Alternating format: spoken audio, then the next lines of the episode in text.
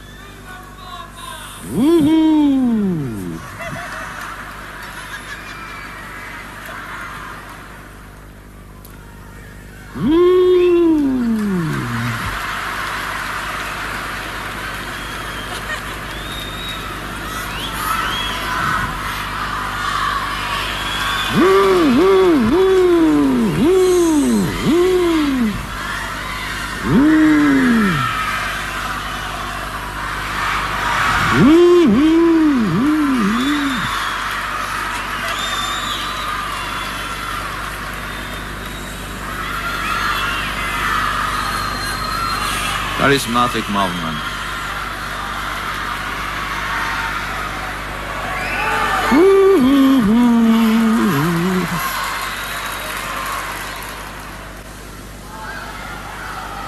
Mm-hmm.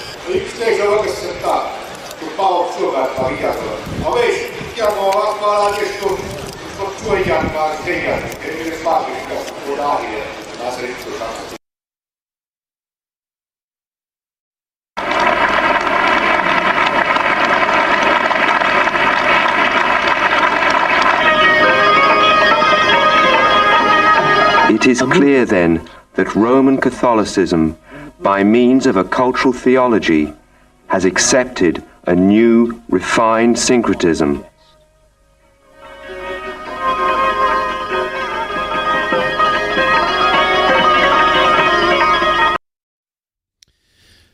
Bonsoir à tous et bienvenue dans ce nouvel épisode du Rendez-vous de la Réaction qui est consacré à un sinistre personnage qui s'est fait appeler euh, Jean-Paul II. Cette émission est en quelque sorte euh, le troisième épisode de notre trilogie consacrée à la lutte contre le modernisme. Ce soir, à mes côtés, M. Pierre, Pierre de Tirmont pardon, est à la technique. Euh, alors, l'émission de ce soir aussi, oublié, chers amis, sera l'occasion pour moi de rendre hommage à quelqu'un qui n'a pas formellement quitté euh, la secte conciliaire, à ma connaissance, mais peut-être que je suis mal informé. Euh, car Monseigneur Williamson, dans une vidéo, euh, me semble-t-il, laissait entendre que l'intéressé était cédé vacantiste, mais je ne le crois pas. Hein. Aux dernières nouvelles, il est toujours resté au sein des, instances conciliaires. Donc c'est le théologien Johannes Dorman. Johannes Dorman a fait toute une série de livres suite aux réunions sataniques d'Assise pour essayer de comprendre comment on en arrive là, comment on en arrive à ce culte interreligieux alors que Pie XI l'avait condamné dans Mortalium Animos. Donc il a fait euh, plusieurs ouvrages, certains ont été traduits en français, donc vous voyez, L'étrange théologie de Jean-Paul II et l'esprit d'Assise, et euh, celui-ci, hein, donc la théologie de Jean-Paul II et l'esprit d'Assise, et là il analyse la pseudo-encyclique Redemptor Hominis. C'est du très haut niveau, c'est du très haut vol. Euh, c'est pas accessible forcément à tout le monde, mais ça m'a énormément aidé à comprendre justement euh, la façon dont la secte euh, professait le salut universel. Donc je rends hommage, je rends hommage à cet homme. Il est très peu connu en France, donc euh, il faut le faire. Et d'ailleurs, je lui avais dédié ce livre, Les apôtres du salut universel. On va y revenir. Avant tout, chers amis, vous le savez, quelques petites annonces pour agréger la qualité française. Alors, si vous êtes de passage en Ile-de-France, hein, n'hésitez pas à passer chez nos amis de la librairie française, 5 rue Auguste Bartholdi, dans le 15e arrondissement, métro La Motte Piquet ou Duplex. Si ma mémoire ne me fait pas défaut, le 24 octobre prochain, il y aura une euh, séance de dédicace d'Alain Pascal.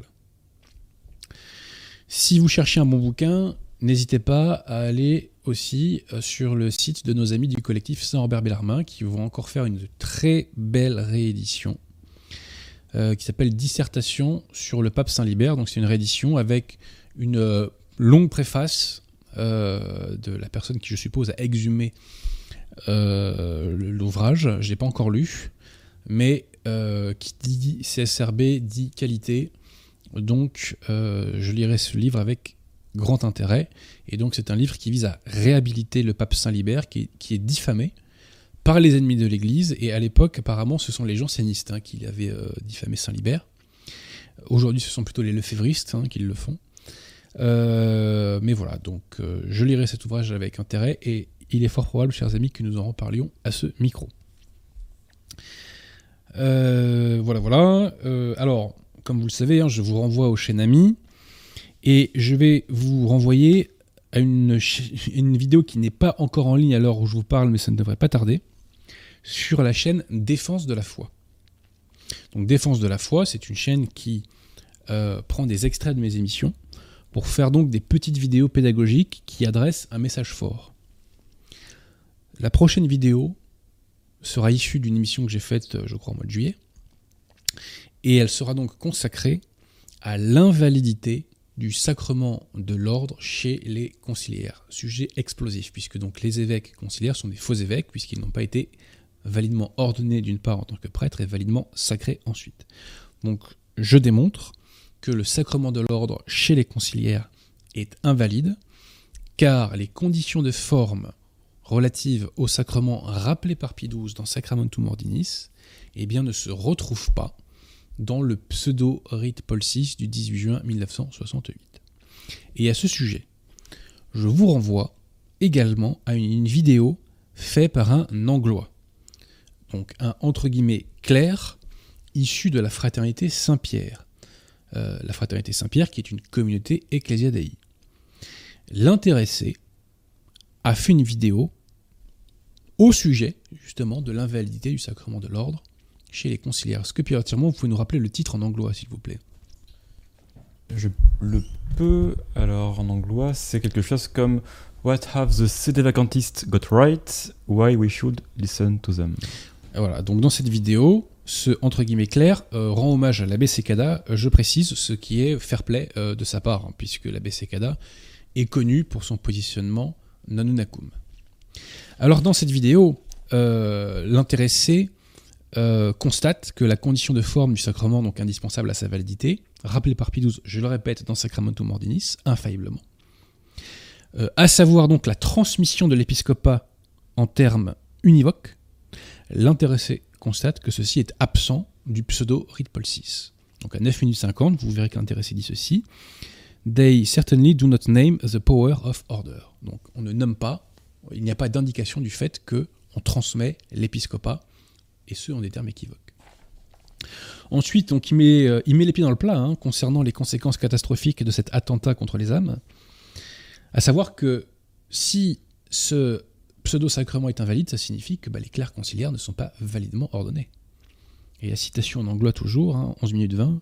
If bishops' consecration are invalid, then most of us are not priests, and that's hard to face. Ensuite, euh, il reconnaît donc qu'aucun article euh, censé réfuter la position de l'abbé Sekada n'était capable de le contredire sur le fond. Et enfin, donc, il reconnaît que jamais la secte conciliaire n'a daigné préciser quel passage des formes des rites euh, coptes et maronites, soi-disant employés par Paul VI pour son nouveau rite, donc il n'a jamais été précisé quels passages précis de ces rites ont été repris hein, dans le rite Paul VI.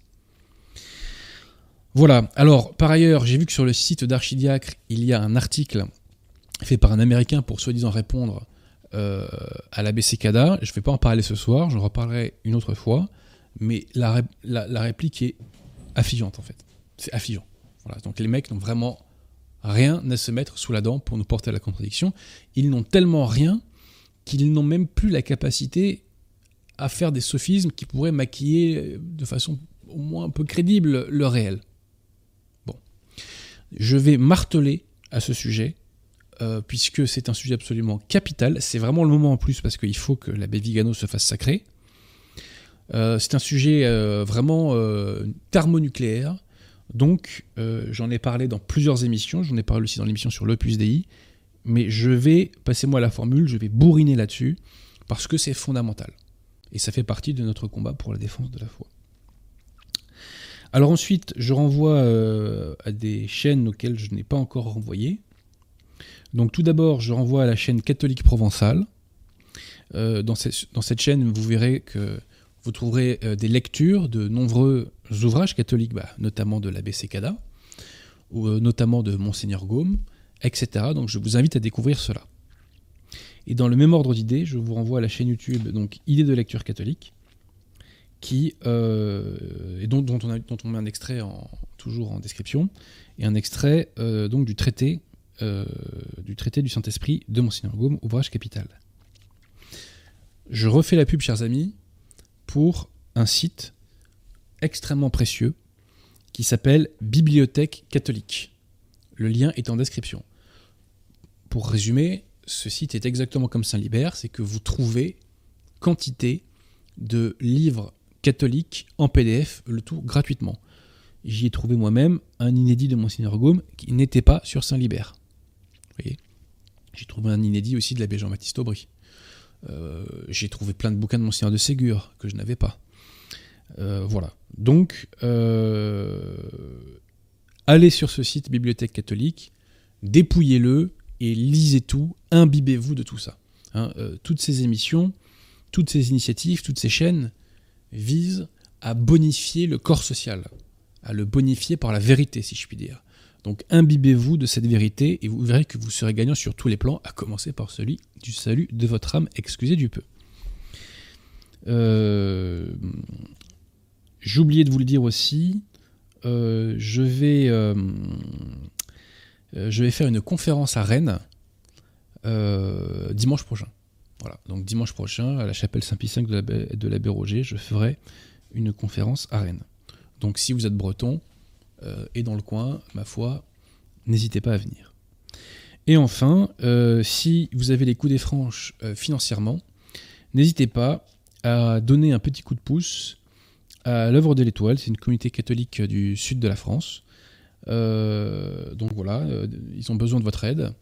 Euh, donc si vous pouvez les aider, n'hésitez pas. Voilà, donc avant de commencer, je suis extrêmement inquiet, Pierre Tirmont. Savez-vous pourquoi? Non, vous ne savez pas pourquoi. Non. Je n'ai aucune nouvelle de Civitas. J'en conclus qu'ils sont trop occupés à lutter contre le nouvel ordre mondial. Peut-être d'ailleurs aux côtés euh, d'Alain Soral et de Youssef Indy, euh, deux propagateurs de, de, de, avec qui euh, Civitas fait cause commune, hein, puisque Civitas est très proche hein, de la dissidence soralienne. En toute amitié, chers amis de Civitas, je vous informe que l'Église catholique est le seul rempart contre le nouvel ordre mondial. Et la foi catholique est l'arme de la victoire.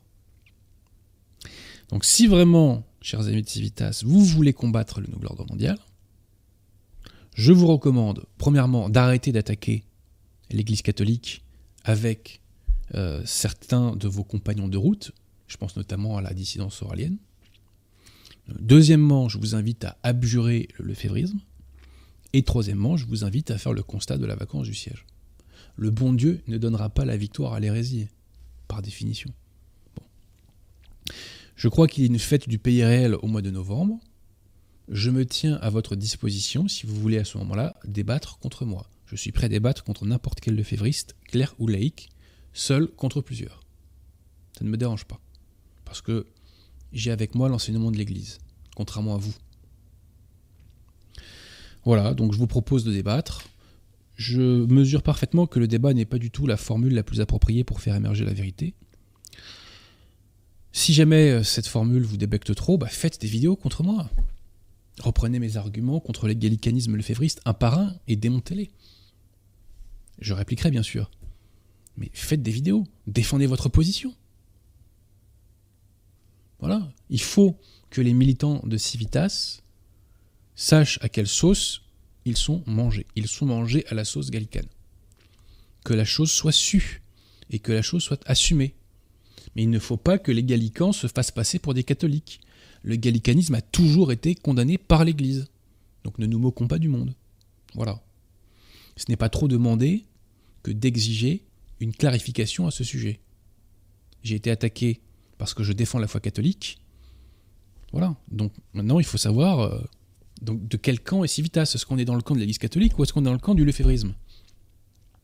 Le lefévrisme qui est complice euh, du Novus Ordo, puisque le lefévrisme, c'est l'ultime certification de la catholicité du Novus Ordo. On en reparlera parce que cet automne, je ferai, je crois, enfin j'espère faire une émission sur Monseigneur Williamson. Bref, on va commencer à arriver au sujet du jour concernant le funeste Vostila, qui s'est fait appeler Jean-Paul II lorsqu'il s'est fait passer pour ce qu'il n'était pas, à savoir un pape. Alors, avant d'attaquer mon propos sur le modernisme, je tiens à revenir un court instant sur la fameuse Pachamama. Vous vous en souvenez, chers amis, lors du synode sur l'Amazonie, euh, la secte conciliaire a intronisé le démon païen amazonien Pachamama au Vatican. Cela avait été assumé par Bergoglio, puisque dans, un, dans une déclaration qu'on retrouve sur Vatican News, il disait qu'effectivement c'était Pachamama, même s'il essayait de noyer le poisson en disant qu'il n'y avait pas d'intention idolatrique. Bien sûr, on met en exergue une euh, déesse païenne, entre guillemets déesse, euh, et il n'y a pas d'intention idolatrique. Bref. Euh, alors qu'elle était portée, il y avait une véritable procession, enfin bref. Et alors suite à cela, euh, des conciliaires conservateurs, entre guillemets, comme nos amis de chez Archidiacre, enfin eux ils sont peut-être pas très amis avec nous, euh, même si nous on prie pour leur conversion, hein, on dit mais non mais c'est une diffamation, c'était pas Pachamama du tout, etc. Alors déjà c'est à mourir de rire parce que déjà les organisateurs nous avaient dit que c'était la terre-mère, et la terre-mère c'est Pachamama. Et ce que j'ai découvert, je l'ignorais jusqu'il y a très peu, c'est un paroissien parisien qui me l'a appris, je le remercie, c'est que la secte conciliaire avait déjà cité, avait déjà fait mention de Pachamama à deux reprises, et notamment le funeste Vostila. Alors, dans une homélie du 11 novembre 88, alors Pierre Dirtinon, est-ce que, vous, pouvez mettre les deux extraits relatifs à Pachamama en copie d'écran, s'il vous plaît? Donc, dans une homélie du 11 mai 88, Vostila euh, ose dire que Pachamama reflète l'œuvre de la divine providence. Citation C'est l'œuvre de Dieu qui sait que nous avons besoin de la nourriture que produit la terre. Cette réalité variée et expressive que vos ancêtres appelaient la Pachamama et qui reflète l'œuvre de la providence divine en nous offrant ses dons pour le bien de l'homme. Je précise que ces extraits viennent du site du Vatican. Hein. Euh, autre mention de Pachamama dans une homélie du 3 février 88, toujours du funeste Vostila. Donc l'intéressé professe alors qu'en rendant hommage à Pachamama, on reconnaît la présence de Dieu. Citation Ainsi vos ancêtres, en rendant hommage à la terre, Pachamama, ne faisaient que reconnaître la bonté de Dieu et sa présence bienfaitrice, qui leur accordait de la nourriture à travers la terre qu'ils cultivaient. Donc contrairement à ce que nous disent les conciliaires conservateurs, il y a bien dans la secte conciliaire un tropisme pachamamien. Voilà. Cher Pierre de Tirmont, nous allons pouvoir attaquer le dur. Alors, avant de, commencer mon propos pour décrire, je dirais, le modernisme, je dois faire un rappel concernant une vérité de foi élémentaire. Rappel qui fera sourire les catholiques, puisqu'ils vont se dire, mais il est bien gentil, Adrien Abosi, il nous dit que 2 plus 2 égale 4. Oui, sauf que vous allez voir, chers amis, les modernistes nous disent que 2 plus 2 égale 5. Donc ce rappel concerne la grâce. Alors, la grâce, il faut bien comprendre une chose, chers amis, c'est qu'il y en a deux types. Hein. Il y a la grâce actuelle, qui est un coup de pouce, que le bon Dieu nous aide pour faire le bien. Et il y a la grâce sanctifiante. Donc là, je vais m'attarder sur la grâce sanctifiante. Alors, Adam et Ève ont été créés avec la grâce sanctifiante. Ils ont été créés en état de grâce, c'est-à-dire qu'ils participent à la vie divine. L'état de grâce, c'est la participation à la vie divine. Et certains pères de l'Église parlent de déification de l'homme par la grâce. Donc, grâce sanctifiante égale état de grâce égale participation à la vie divine égale déification. Cette grâce sanctifiante, l'humanité l'a perdue par le péché originel. Mais, suite à la venue du Christ et l'institution de l'Église, les hommes devenus catholiques renouent, retrouvent la grâce sanctifiante par le baptême. Cette grâce sanctifiante peut se perdre par ce qu'on appelle le péché mortel. Le péché mortel ne tue pas le corps, il ne tue pas l'âme, mais il tue la grâce sanctifiante qui est en nous. Fort heureusement, le catholique peut renouer avec la grâce sanctifiante par la confession ou par ce qu'on appelle la contrition parfaite. Et c'est un enjeu indispensable pour tout être humain, puisque pour aller au ciel, il faut mourir avec la grâce sanctifiante. C'est ce qu'on appelle faire une bonne mort. Hein. La grâce de faire une bonne mort dans le chapelet, c'est la grâce de mourir en état de grâce. Donc tout l'enjeu de la vie catholique, je le répète, c'est de vivre avec la grâce sanctifiante, avec cette participation de la vie divine en nous, donc, et de mourir avec la grâce sanctifiante pour aller au ciel l'Église qualifie les catholiques en état de grâce de membres vivants de l'Église. Et elle qualifie les catholiques en état de péché mortel de membres morts de l'Église. Donc c'est pourquoi Bergoglio, dans Amoris Laetitia, qualifie les gens qui vivent en concubinage, c'est-à-dire dans un état de péché mortel, il les qualifie de membres vivants de l'Église. Parenthèse fermée. Retenez, chers amis, deux choses pour conclure sur ce point. Premièrement, la grâce sanctifiante est un don de Dieu. Cela n'appartient pas à la nature humaine. C'est un don de Dieu que l'on obtient par les sacrements. Ou par un acte de contrition parfaite pour les gens qui sont en état d'ignorance invincible. Mais ça, c'est pas nous de nous en occuper, c'est au bon Dieu de s'en occuper. C'est pas notre affaire. Donc premièrement, la grâce sanctifiante est un don surnaturel. Et deuxièmement, seuls les catholiques qui ne commettent pas de péché mortel sont en état de grâce. Et le, Concile de Trente définit tout cela infailliblement. Et les modernistes attaquent ça. Et c'est criminel parce que ce dogme, qui nous enseigne la crainte de perdre cette grâce sanctifiante, nous empêche de commettre plein de péchés. Parce que si on n'avait pas en nous cette crainte de perdre la grâce sanctifiante, on commettrait beaucoup plus de péchés. Parce que nous sommes faibles. Tout simplement. Donc ce dogme, vous disais-je, est remis en cause par les modernistes afin de professer le salut universel. Selon les modernistes et selon donc Vatican II, l'homme n'a pas perdu la grâce sanctifiante avec le péché originel. Selon la secte conciliaire, le péché originel a altéré la grâce sanctifiante avec laquelle ont été créés Adam et Ève. Mais euh, elle, ne leur a pas fait perdre la grâce sanctifiante. Petite précision lexicale. Quand on dit que l'homme est fait à l'image de Dieu, cela signifie qu'il a une âme, qu'il a une intelligence, un esprit. Mais quand on dit que l'homme est à la ressemblance de Dieu, cela signifie qu'il est en état de grâce, donc qu'il participe à la vie divine. Retenez bien, chers amis, cette formule de participer à la vie divine, vous verrez tout à l'heure qu'elle a une grande importance. Pierre de Tirmont, est-ce que vous pouvez mettre l'extrait de Gaudium et Spes 22.2, s'il vous plaît? Je vais le prendre également. Donc Gaudium et Spes, c'est la constitution pastorale de Vatican II. Pendant longtemps, j'ai dit que l'œcuménisme était l'hérésie matricielle de Vatican II.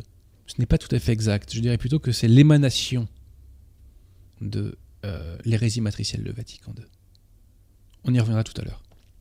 Donc, que nous dit Gaudium et Spes 22.2 Donc, on nous dit que, image du Dieu invisible, donc le Christ, hein, il est l'homme parfait qui a restauré dans la descendance d'Adam la ressemblance divine altérée dès le premier péché. Donc là, il y a deux hérésies qui permettent de professer le seul universel. Premièrement, on nous dit que le Christ a restauré la ressemblance divine, donc la grâce sanctifiante, l'état de grâce, non pas dans les seuls catholiques qui ne commettent pas de péché mortel, mais dans la descendance d'Adam, donc ça veut dire dans toute l'humanité. Et donc toute l'humanité a la grâce sanctifiante, nous dit Vatican II. Et on nous dit, et ceci donc est confirmé par la suite, puisqu'on nous dit que cette grâce sanctifiante, donc la ressemblance divine, avait été altérée dès le premier péché. Non, la foi catholique enseigne que la grâce sanctifiante avait été perdue. Et c'est le Christ qui est venu, en instituant l'Église, la redonner à l'humanité. Et précisément aux catholiques, devrais-je dire plutôt. Johannes Dorman, dans, dans son ouvrage, L'étrange théorie de Jean-Paul II, l'esprit d'assise, cite un texte de Benoît, enfin de l'abbé Ratzinger à ce sujet écrit dans les 60. Et que nous dit Ratzinger? Il nous dit bon, c'est vrai qu'il y a une entorse par rapport au langage scolastique. Et Johannes Dorman lui répond non, non, non. L'entorse, elle n'est pas seulement par rapport au langage scolastique. Il y a une entorse par rapport à la doctrine de l'Église, par rapport à la foi catholique. Donc, on le voit, pour les modernistes, et quand on dit moderniste, c'est synonyme de conciliaire, hein, la grâce sanctifiante n'a jamais été perdue par l'humanité, elle a été simplement altérée, et la grâce sanctifiante fait partie de l'humanité. Il y a une naturalisation de la grâce sanctifiante. Alors rappelez-vous ce que je vous ai dit. La grâce, non, c'est un don de Dieu. Donc, la grâce sanctifiante n'appartient plus aux seuls catholiques en état de grâce, qui, ne, commettent, pas de péché mortel. Elle appartient à chaque être humain. Je le répète, chaque être humain a la grâce sanctifiante. Et ceci nous est confirmé mot pour mot mot pour mot par Vostila dans un discours qu'il a fait euh, le 28 février 1981, euh, si je ne dis pas de bêtises. Je vérifie. Le 21 février 1981. C'était un discours au peuple d'Asie. Pierre de est-ce que vous pouvez mettre ce petit extrait? Vous seriez parfait.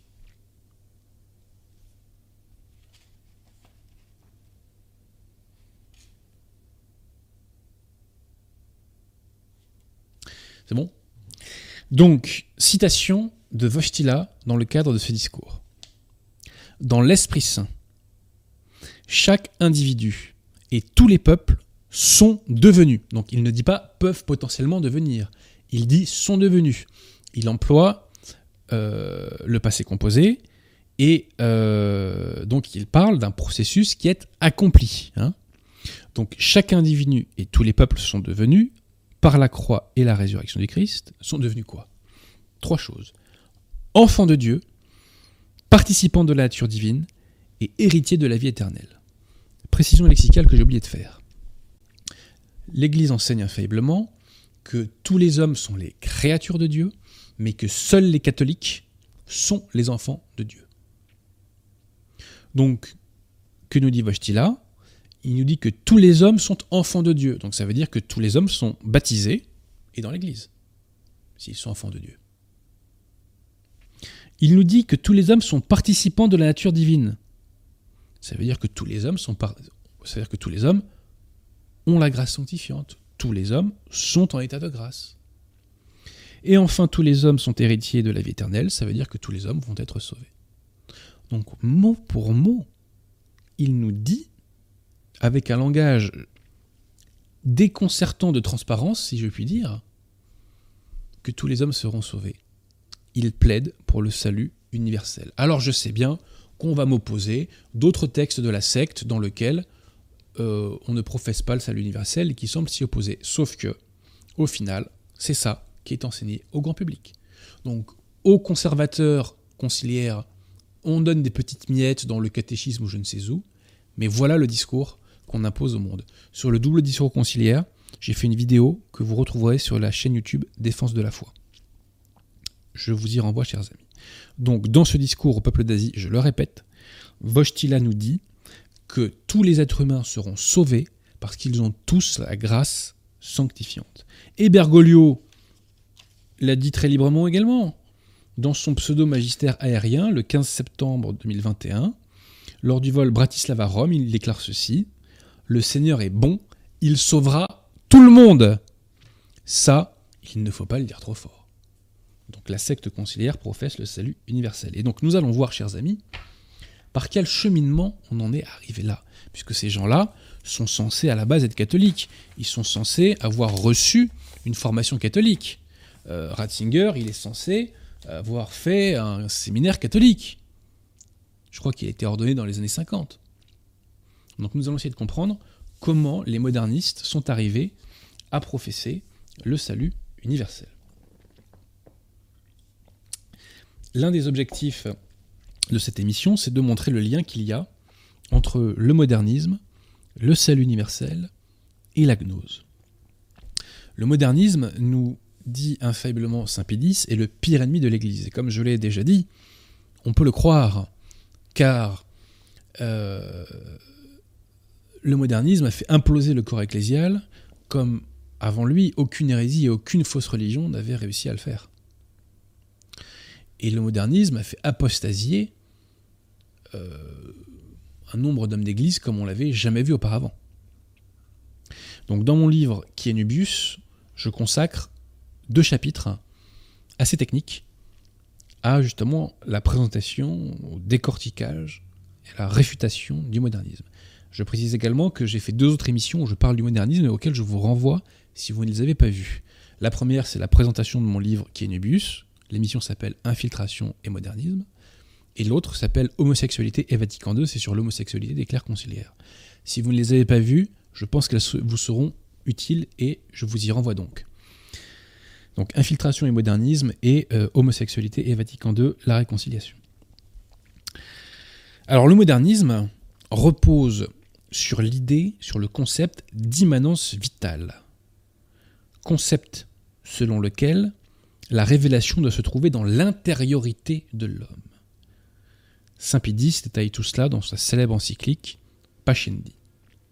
Et la foi, nous dit Saint Pidis, est un sentiment intime engendré par le besoin du divin qui apparaît dans la conscience. C'est pourquoi, nous dit Saint Pidis, pour le moderniste, il y a une équivalence entre conscience et révélation, puisque la conscience est le lieu du dépôt de la foi. Puisque la foi est le fruit de la conscience, alors le dogme qui est l'objet de la foi est appelé à évoluer en même temps que la conscience évolue. Et la conscience évolue en fonction de la vie. Les modernistes vous disent que les formules religieuses doivent être euh, vivantes, c'est-à-dire qu'elles doivent évoluer. Dans le jargon moderniste, la vie est synonyme d'évolution, de progression. Euh, donc, vous disais-je, euh, enfin, on fait un petit résumé de ces trois points-là. Page 95, si mémoire ne fait pas défaut. Donc, premièrement, donc, selon le modernisme, la foi est un sentiment engendré dans la conscience par le besoin du divin. Deuxièmement, alors je précise que la foi, la vraie définition de la foi, c'est que c'est une adhésion aux vérités révélées de Dieu. Donc c'est une adhésion à des révélations qui est extérieure à l'homme. Hein. Donc deuxièmement, le sentiment intime qu'est la foi évolue au gré de la conscience. Troisièmement, la conscience évolue en fonction de la vie, c'est-à-dire des besoins de l'époque, des lieux et des tendances de l'esprit. Euh, XI le dénonce également dans Mortalium Animos, encyclique dans laquelle il condamne le fait que pour les modernistes, la vérité est relative, elle n'est pas absolue, puisqu'elle évolue en fonction des contextes. Alors, comment synthétiser ce qu'est le modernisme? Par la formule suivante, le modernisme, c'est une évolution hétérogène du dogme au nom d'une nouvelle conscience de ce dogme. Et cette évolution, vous disais-je, est hétérogène, puisque elle vient contredire l'enseignement infaillible de l'Église. Exemple sur lequel je m'attarde dans ce livre, la peine de mort. L'Église a toujours infailliblement approuvé la peine de mort, matière qui relève du cinquième commandement et qui est donc infaillible. Elle l'a approuvé dans le catéchisme du Concile de Trente et dans le catéchisme de Saint-Pilice, notamment. Je ne parle pas de tous les pères de l'Église qui l'ont validé. Mais la secte conciliaire, elle, au nom d'une évolution de la conscience de, cette vérité de foi, nous dit que finalement, bah non, il faut interdire la peine de mort, notamment parce qu'elle porte atteinte à la dignité de l'homme. Donc la secte nous dit, par ce document de la Congrégation pour la doctrine de la foi, qui date d'août 2018, que euh, l'Église a porté atteinte pendant 2000 ans à la dignité de la personne humaine. Est-ce que c'est sérieux? Est-ce que c'est crédible? Bon. Donc le modernisme, c'est une refonte générale de la foi catholique, mais je dirais plutôt, pardon, une refonte hétérodoxe et générale de la foi catholique, au nom d'une nouvelle conscience. Et ce qui est rigolo, c'est que j'ai lu cet ouvrage de Vostila, qui est sorti en 72, aux sources du renouveau. Et quand on examine la table des matières, vous allez rigoler. Donc je disais que la conscience, mis à toutes les sauces, et au titre de laquelle on, on justifie une pseudo-évolution du dogme, comme si le dogme pouvait évoluer, eh bien, c'est donc c'est du jargon moderniste. Alors donc, première partie, chapitre 4, la conscience de ce qu'est l'Église comme fondement de l'initiation au Concile. Deuxième partie, chapitre 1, la conscience de la création. Chapitre 2, révélation de la Trinité et conscience du salut. Chapitre 3, Jésus-Christ et la conscience de la rédemption. Chapitre 4, la conscience de l'Église comme peuple de Dieu. Chapitre 5, la conscience historique et eschatologique de l'Église comme peuple de Dieu. Et alors j'ai trouvé une perle gigantesque dans ce livre. Vostila nous dit que euh, le, le, Concile Vatican II est un enrichissement du contenu de la foi. Il est impossible que le contenu de la foi s'enrichisse, puisque la révélation est close avec la mort de Saint Jean. Donc là, on voit déjà qu'il y a une hérésie énorme. Et l'hérésie tellement énorme que c'est l'éditeur français qui est obligé, je dirais entre guillemets, de couvrir Vashtila. Puisqu'à la page 14 de ce livre, l'éditeur nous dit ceci. Il est évident que l'auteur, quand il parle d'enrichissement du contenu de la foi, ne veut pas dire que l'on pourrait acquérir des vérités nouvelles, qui ne seraient pas contenues dans la révélation, mais qu'on peut tenter d'interpréter la révélation selon les nouvelles exigences de l'histoire. Et cette interprétation fait apparaître des aspects nouveaux que l'on n'avait pas remarqués auparavant. Non, il n'y a pas une interprétation en fonction des exigences de l'histoire. Le magistère de l'Église explicite, approfondit, euh, oui donc explicite la révélation, mais il n'apporte pas un contenu nouveau. Quand on attribue aux mots leur sens, on s'aperçoit que Voshila professe ouvertement une hérésie, et la tentative de maquillage de l'éditeur euh, ça s'appelle donc le Centurion, euh, est extrêmement maladroite. Extrêmement maladroite. Et ils sont pris tous les deux le doigt dans le pot de confiture. Voilà. Euh, alors, dans mon bouquin, donc, qui est Nubius, je m'attarde sur l'un des champions du modernisme, qui est Maurice Blondel. J'écris dans mon livre, qui que le modernisme est une hérésie extrêmement subtile qui se combat microscope en main. Et si un jour vous lisez les ouvrages de Johannes Norman, vous verrez que lui aussi euh, a sorti son microscope. hein. Donc Blondel, dans son ouvrage Histoire et dogme, plaide que le dogme évolue. Il évolue car la tradition, donc qui est une des deux sources de la révélation, la tradition, nous dit-il, évolue. Pourquoi? Parce que la tradition est moins pour lui l'enseignement, voire n'est pas pour lui l'enseignement oral du Christ aux apôtres. La tradition est pour lui la pratique des fidèles. Ça n'a jamais été enseigné par l'Église, ça. Il dit donc la tradition est la pratique des fidèles, et donc la tradition évolue en même temps que la pratique des fidèles. Petite citation. Blondel nous dit, dans Histoire et dogme, Rien ne peut modifier la tradition qui ne se révèle à l'épreuve, compatible avec elle et favorable à son progrès. Ça signifie à contrario que tout ce qui est compatible avec elle est favorable à son progrès. Donc on dit que la tradition progresse. Tiens, tiens, ça me rappelle un truc. On y arrive tout de suite. Et bien donc ce qui est, donc je répète, compatible avec elle et favorable à son progrès, modifie la tradition, c'est-à-dire modifie la révélation. Ça n'a aucun sens. Ça n'a aucun sens. Et donc Blondel confère aux fidèles le pouvoir de faire évoluer la tradition par leur pratique. Cette hérésie se retrouve en toutes lettres dans la pseudo-constitution dogmatique de Vatican II, Dei Verbum, dans laquelle on nous dit ceci. Cette tradition qui vient des apôtres progresse dans l'Église. Et plus loin, on nous dit que l'Église tend constamment vers la plénitude de la divine vérité, ce qui est une façon de dire que l'Église n'a pas atteint la vérité, puisqu'on tend vers la vérité. C'est qu'on ne l'a pas atteint. Ça aussi, c'est du modernisme, notamment émanant de Blondel, puisque Blondel nous dit qu'on ne peut jamais donc atteindre la vérité, et qu'on peut seulement se rapprocher d'elle par le mouvement continuel de la vie. Je développe tout ça, et je cite notamment le révérend-père de Tonquédec à ce sujet, qui est très éclairant. Alors donc, la constitution dogmatique entre guillemets, donc de Vatican II Verbum, nous dit cette folie, à savoir que la tradition qui vient des apôtres progresse. Pas qu'elle est explicitée, qu'elle progresse. Comment progresse-t-elle? Elle progresse, nous dit-on dans le texte, sous l'effet d'un accroissement des perceptions des euh, paroles transmises et euh, pardon, par la perception des réalités et des paroles transmises. Mais la perception et des, et des paroles transmises, qu'est-ce que c'est? C'est la conscience. Donc c'est toujours la conscience qui fait évoluer la tradition. Mais on est dans le cœur du cœur du cœur du modernisme, là. Auteur moderniste qui avait d'ailleurs été condamné par Pidis, je le rappelle toujours dans Pachendi. Hein. Et comment euh, aussi euh, évolue, euh, enfin comment se fait donc, pardon, cette perception de la réalité euh, des paroles transmises. Euh, je m'emballe le pinceau. Comment se fait l'accroissement de la perception de la réalité et des paroles transmises? Elle se fait par notamment la contemplation et l'étude des croyants.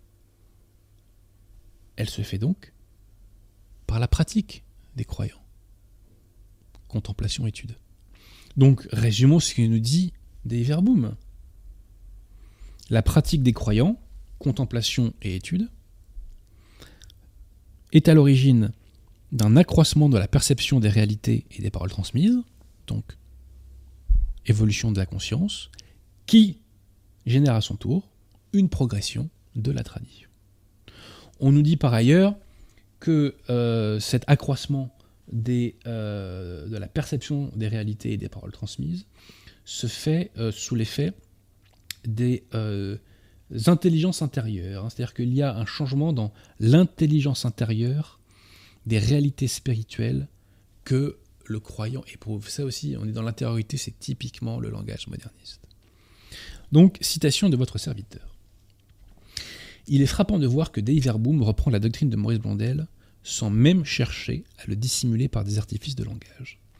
Comme Blondel, Dei Verbum enseigne que la tradition progresse. Il s'agit d'une hérésie typiquement moderniste, puisque la tradition ne peut qu'être explicitée par le magistère de l'Église. Comme Blondel, Dei Verbum fait de la pratique des fidèles, pour ne pas dire donc de l'action, concept blondélien, que je détaille dans le livre. Donc l'action, donc contemplation, étude, intelligence intérieure, Blondel donc, euh, et Deverboom fondent à la pratique des croyants euh, la source d'un accroissement de la perception des réalités et des paroles transmises, lui-même moteur de la progression de la tradition. Comme Blondel, Deverboom affirme que la vérité est insaisissable, qu'elle est un mouvement en progression continue, l'Église ne pouvant que tendre, citation de Deverboom, hein, constamment vers la plénitude de la divine vérité. On se demande encore comment les pères conciliaires ont pu signer une phrase aussi aberrante. Enfin, en dehors de tout fondement révélé, Blondel avait créé le concept de tradition vitale. Rappelez-vous, vitale égale évolution pour les modernistes. Hein. Deiverboom s'en empare et la maquille en tradition vivante. Dans le langage moderniste, la vie est synonyme de changement, d'évolution. Dès lors, il nous est ici confirmé que la tradition est modifiée par l'action des fidèles. Puisque Dei Verbum justifie l'évolution de la tradition, donc du dogme, en fonction des circonstances, de l'action, de la vie, étude, contemplation, ressenti, alors nous pouvons sereinement écrire que le modernisme est dans la lettre même de Vatican II. Donc je rappelle hein, ce que nous dit Dei Verbum, hein. pratique des fidèles. La pratique des fidèles génère une évolution des consciences, évolution des consciences qui génère une progression dans la tradition. On est en plein dans le modernisme. Le modernisme est dans la lettre même de Vatican II. Donc le modernisme, disais-je, est une évolution hétérogène du dogme qui trouve son fondement officiellement dans l'intériorité de l'homme. Et je précise juste une chose, hein, c'est que Blondel est la principale personne condamnée par Pachendi de Saint-Pédis. Donc ces modernistes, Blondel en tête, prétendent avoir trouvé dans l'intériorité de l'homme le fondement du salut universel. Quel est ce fondement? Qu'ont donc trouvé les modernistes dans les profondeurs de l'homme? Eh bien, ils ont trouvé l'hérésie matricielle de Vatican II, chers amis. Cette hérésie matricielle, apparaît déjà dans les écrits de Blondel.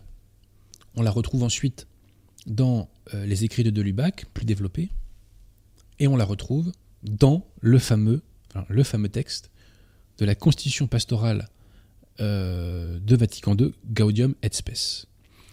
Cette, ce, secret entre guillemets qu'ont découvert les modernistes, cette hérésie matricielle de Vatican II, c'est que l'ordre naturel et l'ordre surnaturel fusionne. Et voici comment il l'exprime dans euh, Vatican II. Est-ce que vous pouvez remettre euh, Gaudium et Spes, mon cher Pierre de Tirmont, 22.2 Dans Gaudium et Spes, il nous est enseigné que lors de l'incarnation, le Christ s'est uni à chaque homme. Donc le Christ n'est pas uni uniquement aux catholiques en état de grâce, God Space nous dit que le Christ est uni à chaque homme. Donc chaque homme, même non catholique, même non baptisé, est uni au Christ. Deux remarques sont à faire concernant ce passage de Gaudium et. Première remarque, c'est la reprise quasiment mot pour mot d'un extrait d'un livre d'Henri de Lubac qui s'appelle Catholicisme et qui est sorti à la fin des années 30. Deuxième remarque, je rappelle que de Lubac était un des péritus de Vatican II, un des consultants théologiques consultés par les pères conciliaires. Et la deuxième remarque, c'est qu'il existe dans ce texte de Gaudium et Spes, et ça je vous l'explique pour bien comprendre, pour bien vous faire comprendre comment fonctionnent les conciliaires. Il y a dans ce, dans ce texte de Gaudium et, Spes, Gaudium une précaution sémantique qui vise à se couvrir de l'accusation d'hérésie, puisqu'on nous dit que le Fils de Dieu, donc par son, par son incarnation, s'est en quelque sorte uni lui-même à tout homme. Est-ce que vous pouvez nous mettre aussi Redemptor hominis, euh, Pierre Tiron, s'il vous plaît? Donc, dans euh, Gaudium et on nous dit le Christ s'est en quelque sorte uni à tout homme. Donc là, les conciliaires sautent sur la formule en quelque sorte et nous disent bah, vous voyez, on ne nous dit pas littéralement que le Christ s'est uni à tout homme. C'est juste une formule allégorique qu'on emploie pour nous faire comprendre tel ou tel message. Sauf que petit problème. Par la suite, le « magistère conciliaire, entre guillemets, est revenu sur cette question. et notamment Vostila dans Hominis, dont nous allons parler plus longuement. Et là, Vostila nous dit mot pour mot que le Christ s'est uni à chaque homme. J'ai pas le texte sous les yeux, puis Tirmont. Euh, vous pouvez lire éventuellement le texte de Redemptor Hominis, euh, ce sujet-là? Est-ce que si jamais je l'ai stabiloté, le, simplement le passage stabiloté? Euh, En entier Ou le passage simplement? Ouais, le, le passage stabiloté se suit. Euh, Jésus-Christ s'est uni à chacun pour toujours à travers ce mystère. Le en quelque sorte a sauté. Vous voyez, pendant Vatican II, quand il faut encore tromper euh, les, euh, notamment le Chetus internationalis, avec Monseigneur, enfin, à la tête duquel on retrouvait à l'époque Monseigneur Lefebvre, quand il faut les tromper, on met une précaution sémantique pour se couvrir de l'accusation d'hérésie. Et quand on a gagné la partie, ça saute. Et là, on dit les choses en étant un peu plus franc du collier. Et on sera encore, et est encore plus franc des colliers dans le discours de 1980 que je vous ai cité, dans lequel il nous dit que chaque être humain a la grâce sanctifiante et que donc chaque être humain sera sauvé. Alors, euh, l'hérésie matricielle de Vatican II, je vous l'ai dit, chers amis, c'est donc cette idée selon laquelle le Christ s'est uni à chaque homme, et ce, sans la grâce. Hein. c'est une union euh, naturelle, si je puis dire. Alors, cette, destruction, je dirais, de la séparation entre l'ordre naturel et l'ordre surnaturel, dont Bondel, je le répète, est à ma connaissance le, euh, créateur. Hein. C'est lui qui a inventé cette matrice, en tout cas à l'époque contemporaine, parce que je crois aussi qu'il avait été influencé par Baius, mais passons. Donc ceci est totalement assumé. Euh, lisons ce que dit l'abbé Ratzinger, qui se fera plus tard Benoît XVI, dans un ouvrage de 1985. Il faut ajouter que le climat de tout le processus était marqué de façon décisive par Gaudium et Spes. Le sentiment, écoutez bien, qu'il ne devait vraiment plus y avoir de mur entre l'Église et le monde, que tout dualisme corps, âme, Église, monde, grâce, nature, et même en fin de compte, Dieu monde était nuisible. Ce sentiment devint de plus en plus une force directrice pour l'ensemble. Passez-moi la formule, euh, l'abbé Ratzinger passe aux aveux de façon déconcertante, une fois encore. On est surpris par une telle transparence. Et ceux qui s'y connaissent ont reconnu le petit parfum gnostique qu'a cette citation. Et euh, hein, nous, dit très clairement que le fait que le Christ soit uni à tout homme est, euh, le, fondement euh, du salut universel. Laissez-moi juste retrouver cette petite citation, chers amis. Alors, où est-ce que j'ai mis ça? Voilà. Donc, dans sa pseudo-encyclique Redemptoris Missio, au point 4, euh, Vostila nous dit L'événement de la rédemption est le fondement du salut de tous, parce que Jésus-Christ s'est uni à chacun pour toujours à travers ce mystère on est tous sauvés parce que tous les hommes sont unis au Christ, indépendamment des questions d'union par le Christ, par la grâce sanctifiante.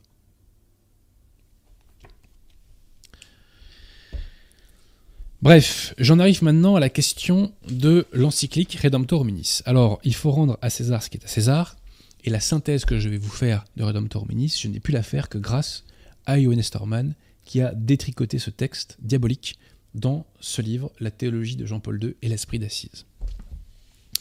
Alors, donc, cette euh, pseudo-encyclique Redemptor Hominis vise précisément à développer hein, et, expliciter cette hérésie matricielle de Vatican II, cette hérésie matricielle du modernisme, cette hérésie matricielle de la religion conciliaire, à savoir que le Christ est uni à tout homme. Ce qui signifie qu'il y a donc une fusion entre l'ordre naturel et l'ordre surnaturel. Alors, que nous dit Vostila Il nous dit ceci.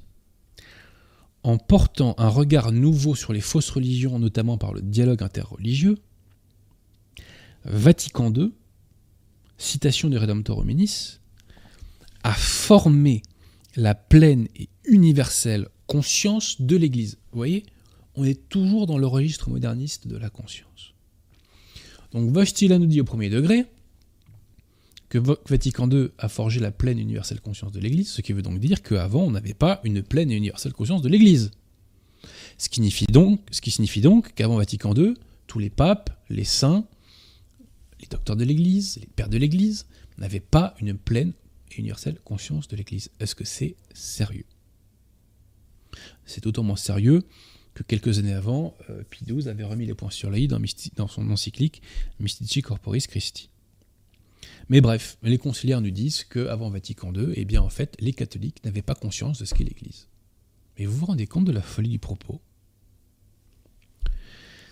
Alors que nous fait découvrir cette nouvelle conscience de ce qu'est l'Église?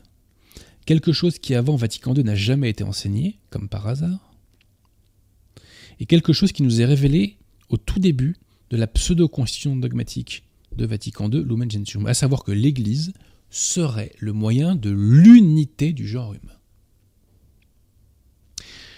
Comment l'Église, selon la secte, qui parle par la bouche de Wojtyla en l'espèce, comment l'Église, selon eux, peut-elle faire l'unité du genre humain En faisant prendre conscience du mystère du Christ?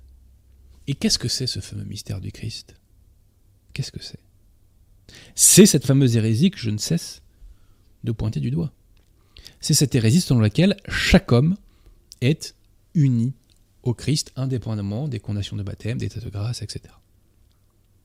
Donc, citation de Redemptor Hominis, 10.3, le devoir fondamental de l'Église est d'orienter la conscience, toujours dans cette conscience moderniste, le devoir fondamental de l'Église est d'orienter la conscience de toute l'humanité vers le mystère du Christ.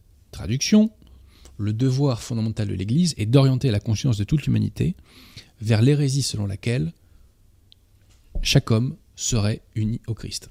Et dans Redemptor Hominis, hein, nous dit qu'il y a 4 milliards d'hommes qui sont participants au Christ. Hein. Il l'écrit mot pour mot. Mais alors, comment faire prendre conscience aux gens qu'ils sont tous unis au Christ. Citation de Renatorominis, point 10.1. L'homme doit entrer dans le Christ, s'approprier et assimiler toute la réalité de l'incarnation. Toute la réalité de l'incarnation, ça veut dire que l'homme doit assimiler la nature divine du Christ. Et pourquoi doit-il le faire?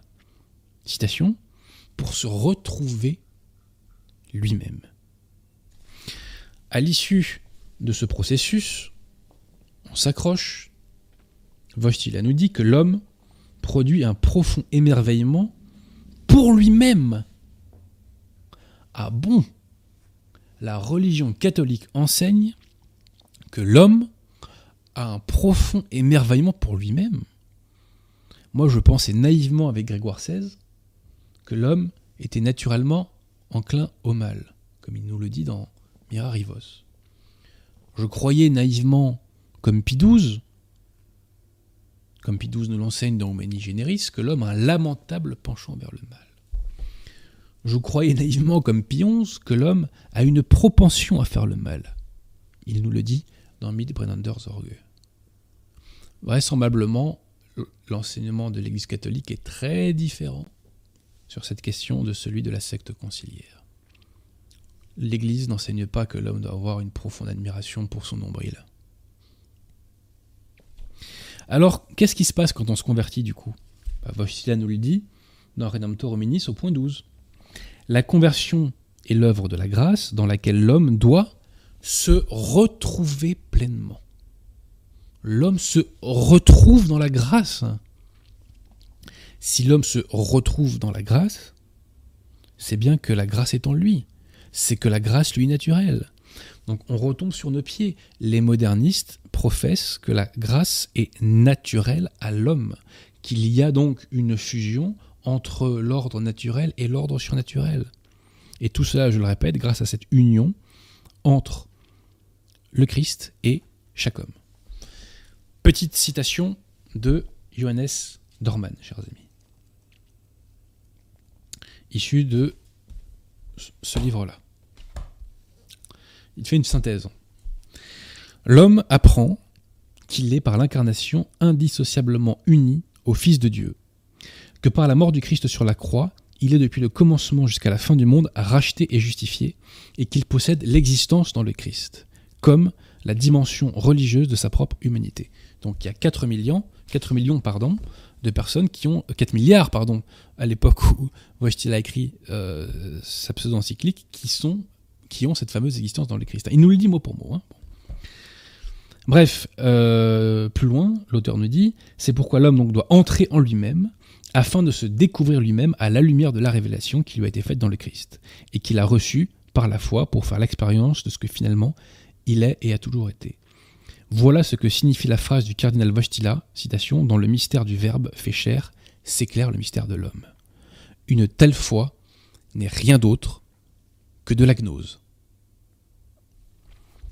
Restons sur la gnose, chers amis.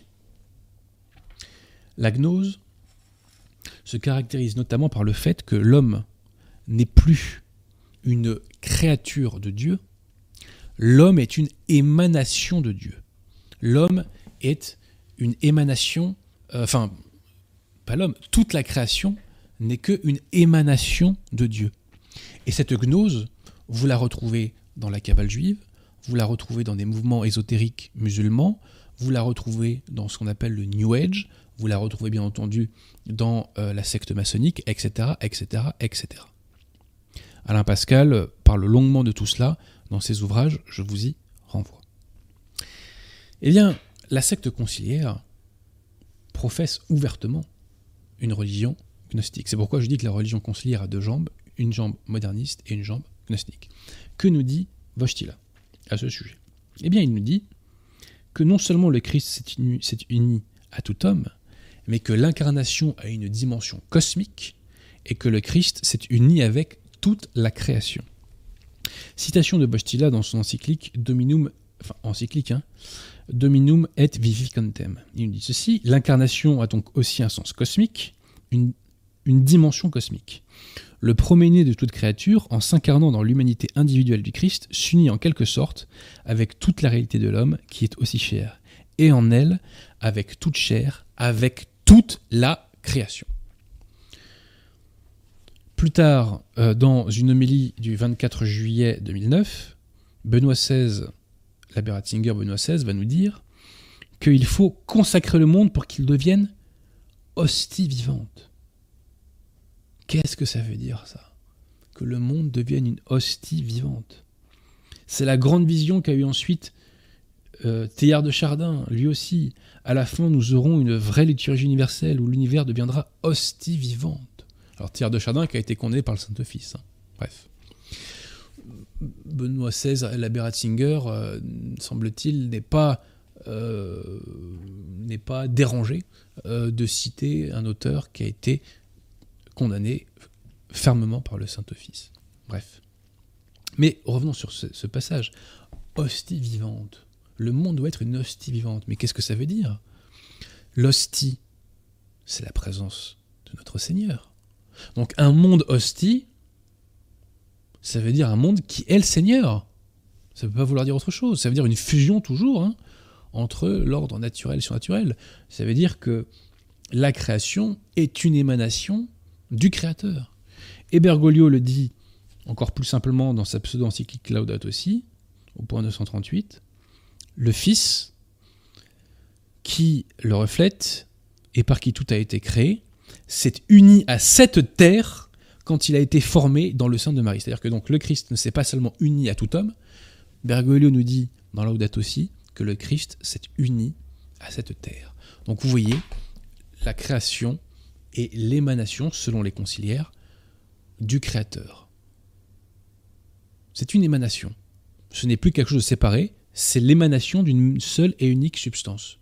Donc la religion conciliaire aujourd'hui est le premier véhicule de gnose. Et cette gnose, on la retrouve dans la religion verte. Quand vous écoutez M.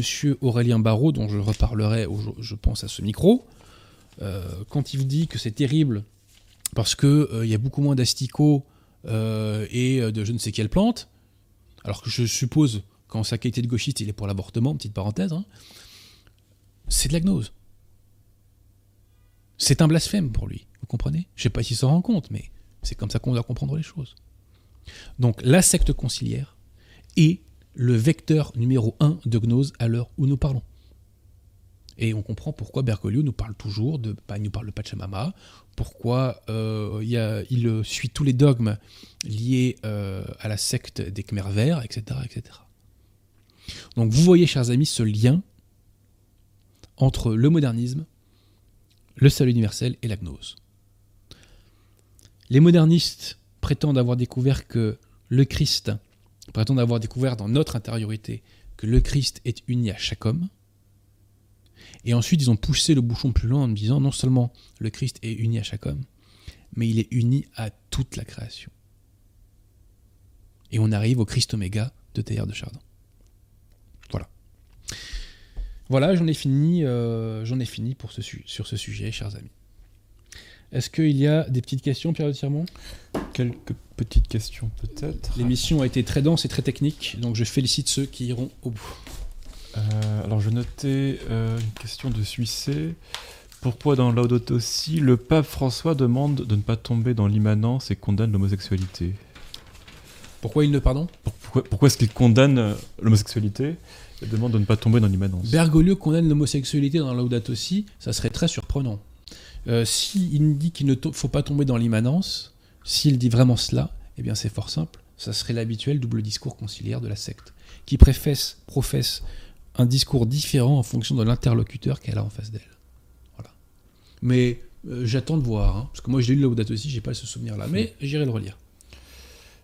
Question de Charazula Marazula, j'espère ne pas accroché le nom. Pouvez-nous nous dire quel père de l'Église approuvèrent la peine de mort? Il y a Lactance notamment, mais vous allez sur le site Défense de la foi, j'en parle. Ça. Donc il y, a une, émission consacrée à ça. Euh, mais j'ai oublié une chose, chers amis. Euh, il y a deux hérésies euh, formidables, entre guillemets, dans Redemptor Hominis. La première, c'est que Vostila enseigne que le fait de. que la fermeté, il nous dit la fermeté des croyants, des religions non chrétiennes, est un signe, est une manifestation, est un effet de l'Esprit Saint. C'est-à-dire que Vostila nous enseigne que le fait de persévérer dans une fausse religion qui conduit en enfer est un effet de l'Esprit Saint. Et deuxième hérésie gigantesque, il nous dit que selon les pères de l'Église, euh, les fausses religions sont, des, sont, le, sont les reflets d'une unique vérité. Là, on se moque du monde. Jamais les pères de l'Église n'ont dit que les fausses religions étaient un reflet de la vérité. L'abbé Riou a fait rééditer euh, les textes de Saint Jean Chrysostome sur le judaïsme prototal unique. J'ai pas l'impression qu'il prétend que c'est la vérité. hein. Bon. Euh, je crois aussi que Tertullien a fait un ouvrage à ce sujet. Donc là, c'est un mensonge pur et simple. hein. Et d'ailleurs, Johannes Dorman le relève dans cet ouvrage. Je voulais le lire dans le fil de mon propos, mais j'ai oublié, pardonnez-moi. Pas d'autres questions euh, Non. Bah écoutez, euh, s'il n'y a pas de questions, vous savez quoi, Pierre Thiron, on va pas faire de zèle. Alors, pour découvrir cet ouvrage, je vous renvoie à une émission précédente faite au mois d'août, donc qui s'appelle Infiltration et modernisme, et je vous renvoie à l'émission euh, Homosexualité et Vatican II, euh, la réconciliation, point d'interrogation, en étant précisé que le point d'interrogation peut sauter, parce qu'il n'y a aucun doute à ce sujet. Dans ce livre, je consacre, un chapitre, c'est le chapitre 10 de mémoire. Euh, ouais, c'est ça. Le chapitre 10 s'appelle Une secte homophile. hein. Donc on voit euh, toute. euh, alors déjà, la colonisation de la secte conciliaire par l'homosexualité d'une part, et d'autre part le fait que la secte, où on se parle, essaie de réhabiliter l'homosexualité, tout comme elle a condamné la peine de mort. Donc elle cherche à faire une évolution hétérogène du dogme. Et on voit que on va vers ça avec le synode sur la synodalité. C'est dans cette direction que la secte veut aller, hein, puisque euh, tous les pseudo-rapports de consultation euh, des fidèles conciliaires faits dans le cadre du synode sur la synodalité sont pour une réhabilitation de l'homosexualité, pour donner accès au sacrement aux homosexuels actifs. Voilà. Donc là, on arrive à un moment de vérité euh, comme on en a rarement vu hein, avec le synode sur la synodalité. J'attends avec impatience ce moment, pour ne rien vous cacher. N'y a pas de questions, Pierre Tirmont Eh bien, c'est pas grave. On va s'arrêter là parce que l'émission était très dense, donc il n'y a pas besoin de l'alourdir davantage. Euh, je vous invite aussi à voir deux émissions si vous ne les avez pas vues. C'est l'émission que j'ai faite sur Monseigneur Lefebvre, qui est très importante. et l'émission que j'ai faite sur le livre de l'abbé Sekada consacré à la fausse messe Paul VI.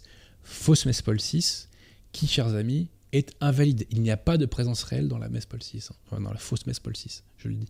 Donc si vous allez encore à la messe Paul VI, passez-moi la formule, tirez-vous.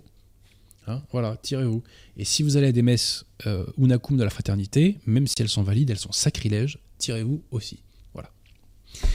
Bref, on s'arrête à Pierre Tirmont. Bah, je vous remercie Pierre Tirmont pour votre aide technique indispensable qui permet de d'éclaircir euh, et de rendre le message plus clair.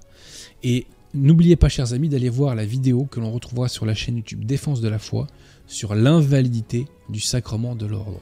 Ce sujet est capital et je compte sur vous pour la diffuser un maximum. Et puis si vous voulez nous aider aussi, mettez des pouces bleus, ça nous aide pour le référencement. Voilà.